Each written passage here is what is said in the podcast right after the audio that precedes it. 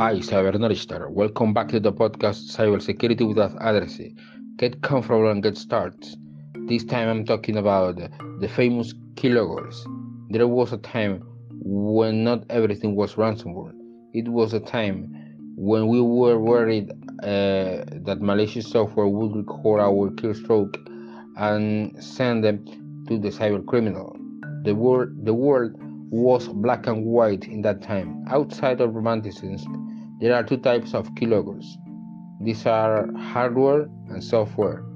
In any of its versions, the functions it is the same. It records the keystrokes to store them in a file or simple sends them uh, through the internet to some friend of, on the evil side.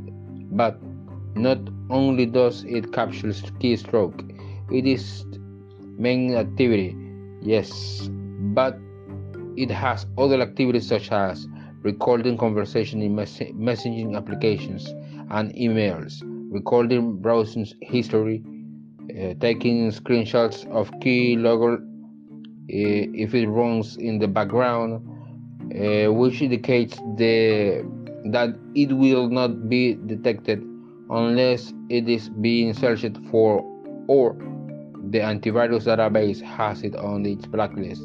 So I recommend you be safe when you're navigating the seas of the internet.